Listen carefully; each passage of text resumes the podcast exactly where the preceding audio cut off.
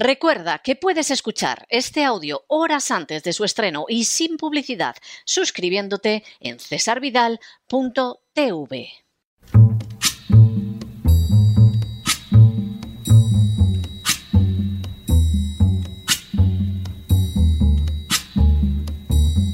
La voz con César Vidal, desde el exilio.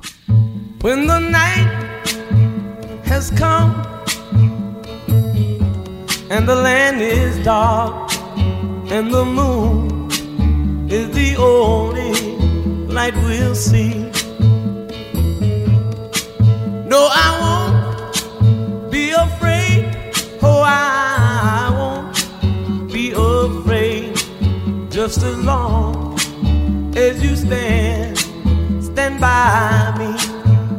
Muy buenos días, muy buenas tardes, muy buenas noches y muy bienvenidos a esta nueva singladura de La Voz.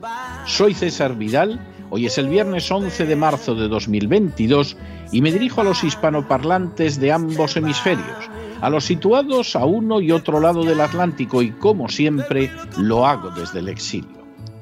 Corría el año 2004 cuando dos representantes del Partido Socialista Obrero Español establecieron contacto con Julen Madariaga, uno de los fundadores de la organización terrorista ETA. La misión de los emisarios del Partido Socialista resultaba enormemente importante. De manera tajante, uno de ellos preguntó a Madariaga, ¿cuáles serían las condiciones de ETA para llegar a un acuerdo?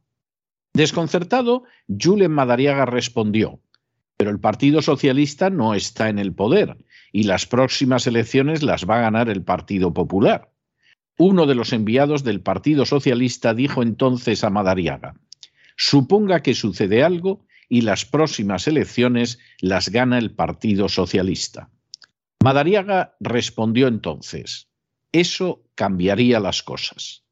Según fuentes nacionalistas vascas, las conversaciones se llevaron a cabo en continuación de las que mantenían socialistas y miembros del brazo civil de ETA Batasuna desde el año 2002 y en todo momento de ellas estuvo informado el secretario general del Partido Socialista, José Luis Rodríguez Zapatero, que, por cierto, llegaría al poder en marzo del mismo año de la reunión entre los enviados socialistas y Julen Madariaga. Entre medias, sin embargo, tendrían lugar unos acontecimientos escalofriantes.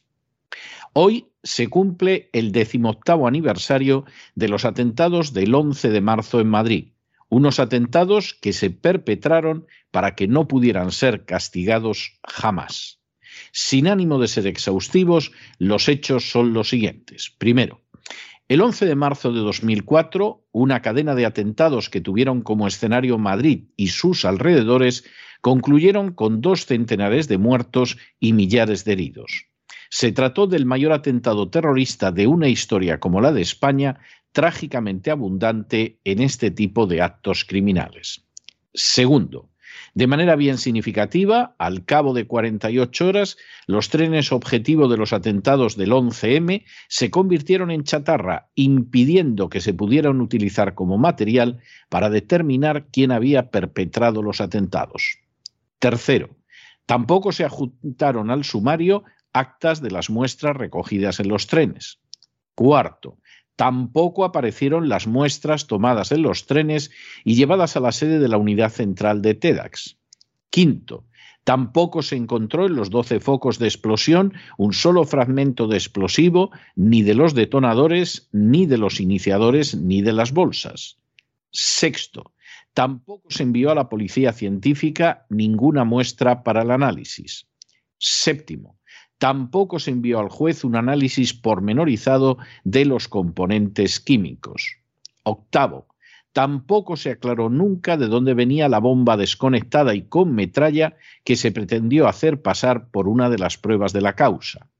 Noveno, tampoco supimos nunca qué tenían que ver los suicidados de Leganés con los atentados, como estableció el propio Tribunal Supremo. Décimo, Tampoco se practicó la autopsia a los supuestos suicidados de Leganés. Un décimo. Tampoco se ha aclarado nunca el papel representado por el octavo habitante del piso de Leganés, Abdelmajid Boucher, que escapó a la carrera del piso atravesando el cordón eh, policial y al que el tribunal esculpó de la acusación de haber colocado las bombas. Duodécimo.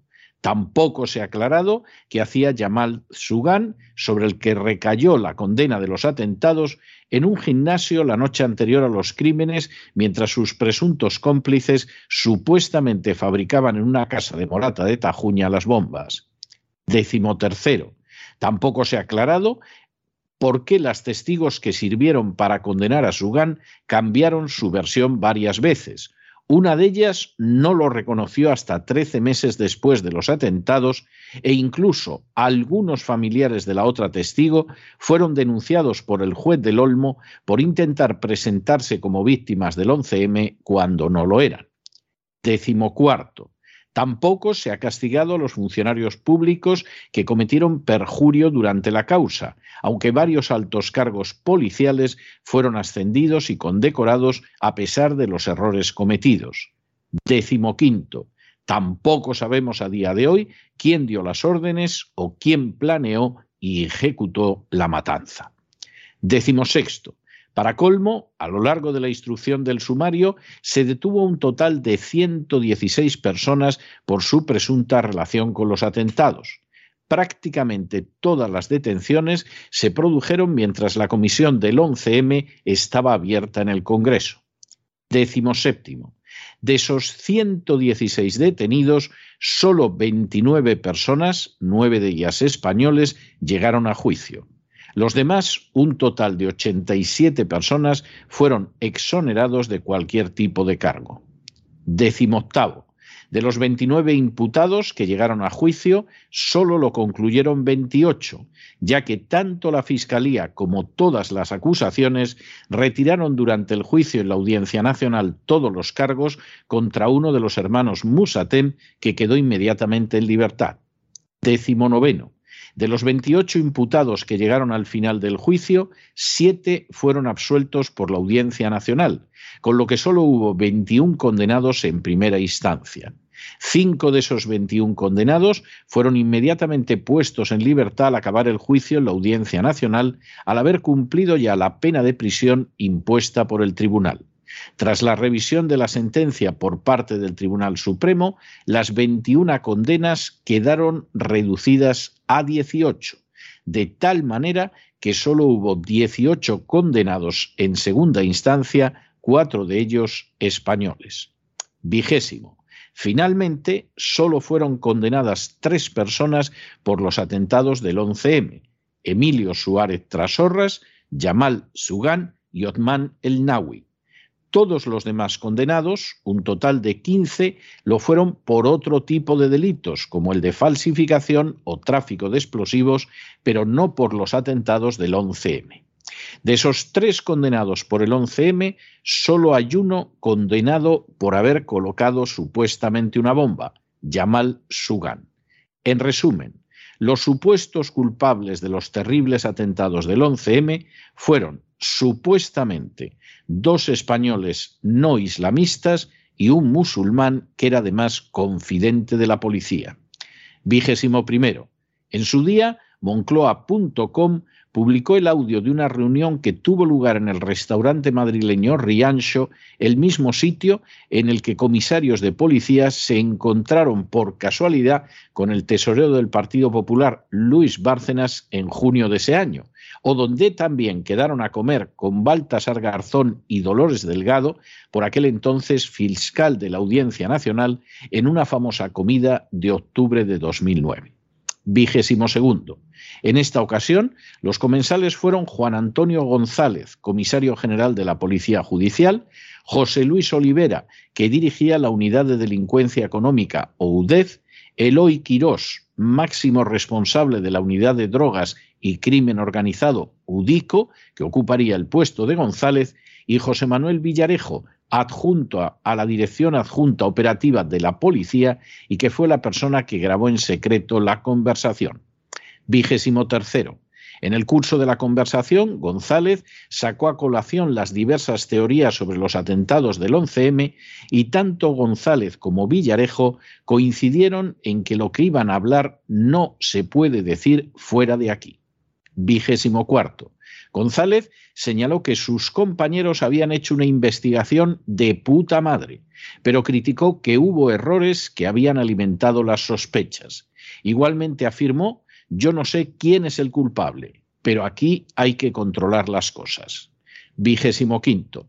A continuación, Olivera y Villarejo se centraron en la mochila de Vallecas que no explotó y que en opinión del segundo era una pista falsa que dejaron a Doc para atrapar a los malos, ya que tenía los cables alterados y no podía explotar. Vigésimo sexto. Al darle González la razón sobre este tema, Villarejo expuso su criterio de que habían sido los servicios secretos marroquíes, con apoyo de los franceses, los que habían estado detrás del acto terrorista. González afirmó entonces, estaban detrás. Vigésimo séptimo. Villarejo, en un bosquejo de libros sobre el 11M, mencionó un apoyo puntual de la organización terrorista ETA en los preparativos de los atentados mediante asesores externos. Vigésimo octavo. Tiempo después de dictar sentencia, el juez Javier Gómez Bermúdez dijo a Inma Castillo de Cortázar, presidenta del Foro de Hermoa y decana de la Facultad de Medicina de la Universidad CEU San Pablo, que la verdad del 11M es tan terrible que España no está preparada para conocerla. Vigésimo noveno. Desde hace años, las entidades, como es el caso sonoro de los peones negros, que supuestamente iban a averiguar lo sucedido, han quedado total y absolutamente desarticuladas, sin que se hayan brindado explicaciones al respecto. Trigésimo. Durante la presidencia de Mariano Rajoy se dio carpetazo definitivo a la posibilidad de continuar investigando judicialmente los atentados del 11M. Y trigésimo primero, a día de hoy, por desgracia y para vergüenza de toda una nación, nada lleva a pensar que la causa pueda en algún momento volver a abrirse. A más de década y media de los atentados, lo que sí sabemos es que la historia de España cambió radicalmente, y no solo para las víctimas y sus familiares. El Partido Popular quedó noqueado, y Rajoy, en lugar de convertirse en presidente de gobierno que continuaría la labor de Aznar, llegó al poder dos mandatos después.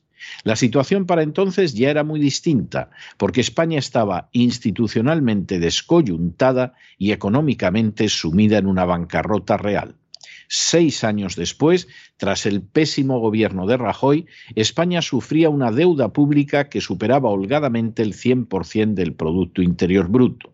Por su parte, el Partido Popular, tras el gobierno vil, cobarde y desastroso de Rajoy, que no cumplió ni una sola de sus promesas electorales, se había convertido en una sombra agónica de lo que había sido el de Aznar, envuelto además en pruebas crecientes no sólo de extraordinaria incompetencia, sino también de profundísima corrupción.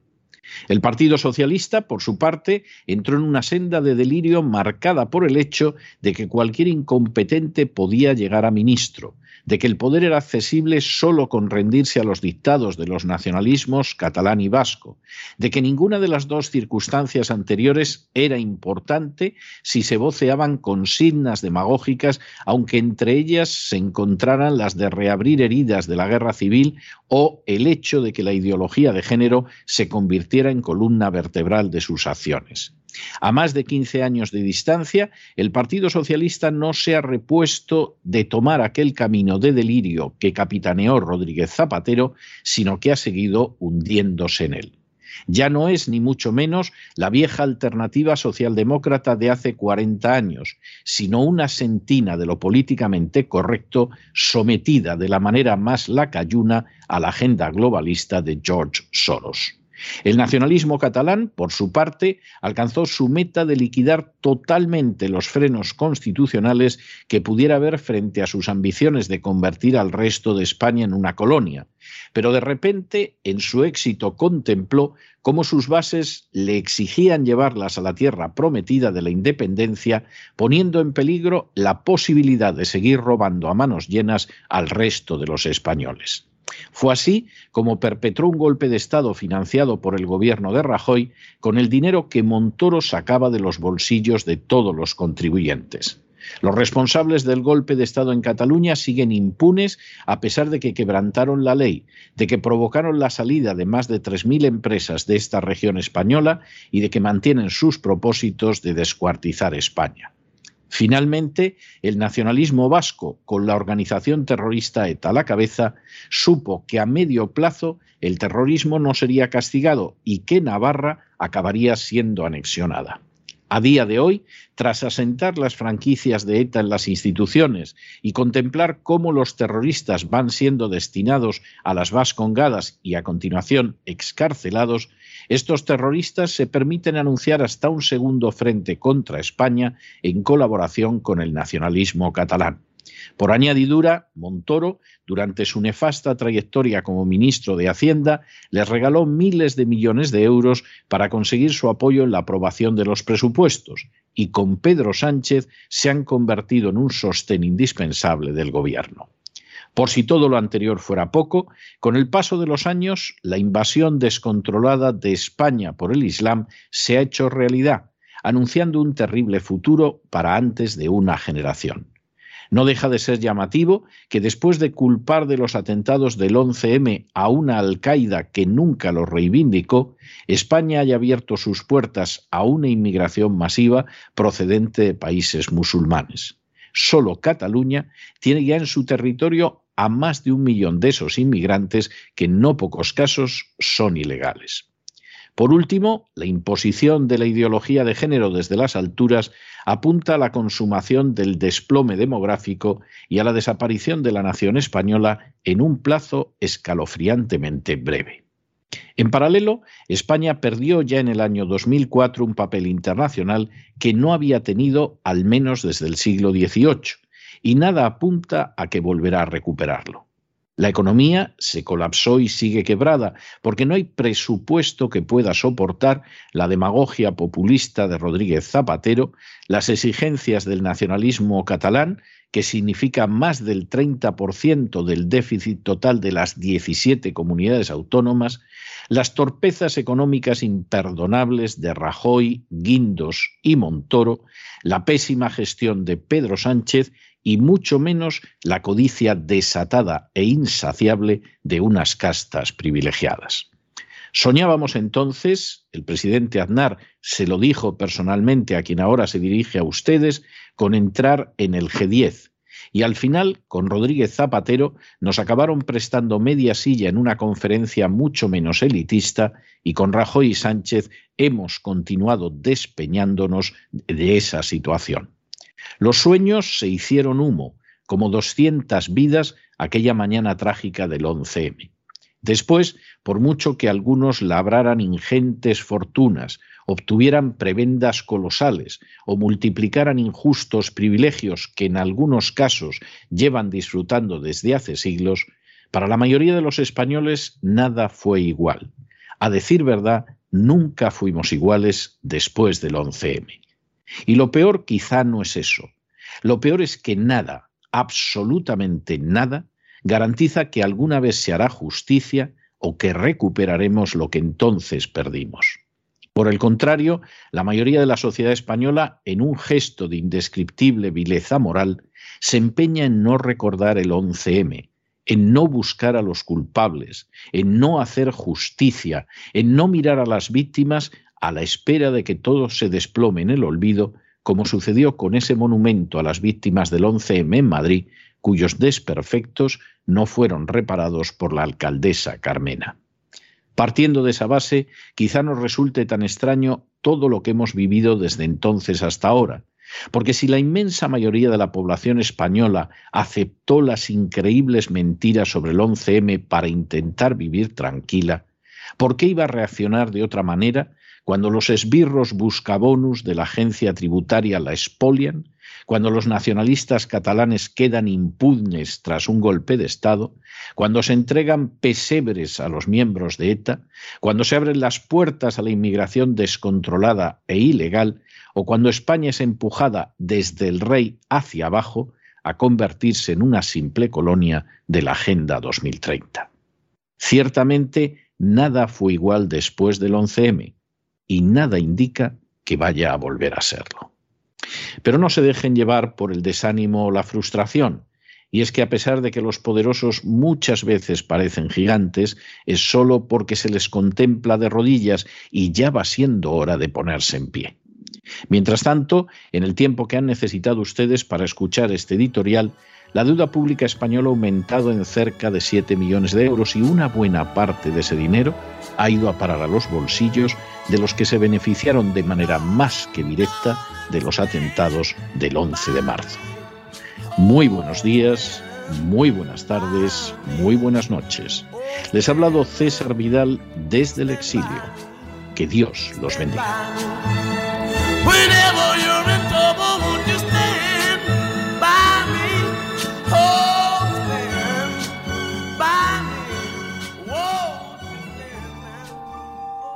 Esta sección está patrocinada por crowdfunding con el siguiente mensaje. Nuestro Señor Jesucristo, el único Dios verdadero, es misericordioso y nuestro Salvador.